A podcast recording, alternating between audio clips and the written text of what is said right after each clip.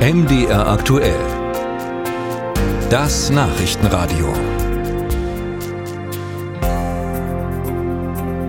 Ein Grund, warum viele zwar unzufrieden sind, sich politisch aber dann doch nicht einbringen wollen, ist möglicherweise, wie mit Politikern umgegangen wird. Gerade auch Kommunalpolitiker, und das ist ja der erste Zugang, um wirklich fort was zu verändern, müssen so einiges wegstecken.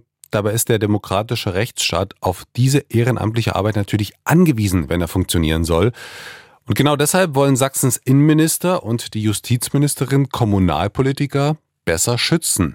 Sie wollen sich dafür einsetzen, dass der Tatbestand politisches Stalking ins Strafrecht aufgenommen wird. Wie das genau aussehen soll, und wie der Vorschlag ankommt. Dazu Sophias Spiropoulos. Für die Bürgermeisterin von Naunhof, Anna-Luise Konrad, war vor allem die Corona-Zeit schwierig. Damals musste sie viele Maßnahmen umsetzen, über die sie selbst gar nicht entscheiden konnte und hat dann den Frust der Leute abgekriegt sowohl die Anfeindung ähm, auf offener Straße, wo meine eigenen Kinder mit äh, bei mir waren, als auch tatsächlich ähm, Demonstrationen vor dem Wohnhaus. Das sind Erlebnisse, die ich damit verbinde und die natürlich tiefgreifende Einschnitte bei einem selber auch hinterlassen. Nach wie vor führen sogenannte Protestspaziergänge regelmäßig an ihrem Haus vorbei.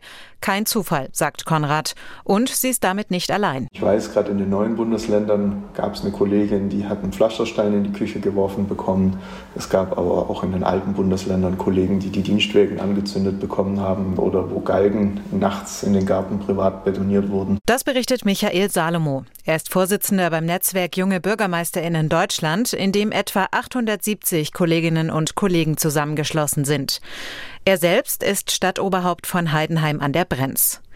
Im Strafgesetzbuch sind solche Fälle in den Paragraphen 240 und 241 Bedrohung und Nötigung geregelt. Nicht erfasst sind darin aber subtilere Verhaltensweisen. Darunter fallen auch Demonstrationen vor privaten Wohnungen, wie sie die Naunhofer Bürgermeisterin erlebt. Das schreibt das sächsische Justizministerium zur Begründung für den Vorstoß auf Nachfrage.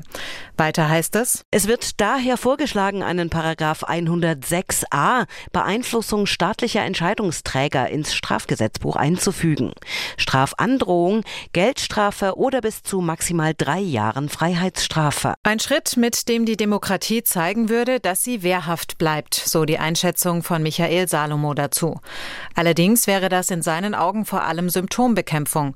Die Politik müsse sich auch die Frage stellen, wie man die wieder zurückholen könne, die sich momentan nicht vertreten fühlten. Alexander Hantschow, Sprecher des Deutschen Städte- und Gemeindebunds, sieht in dem Vorstoß aus Sachsen einen guten Weg, Regelungslücken zu schließen. Er spricht von einer gefühlten Bedrohungslage unter Kommunalpolitikern. Da werden Sätze gesagt wie fühl dich nicht so sicher oder wir können jederzeit etwas gegen dich unternehmen oder ähnliches.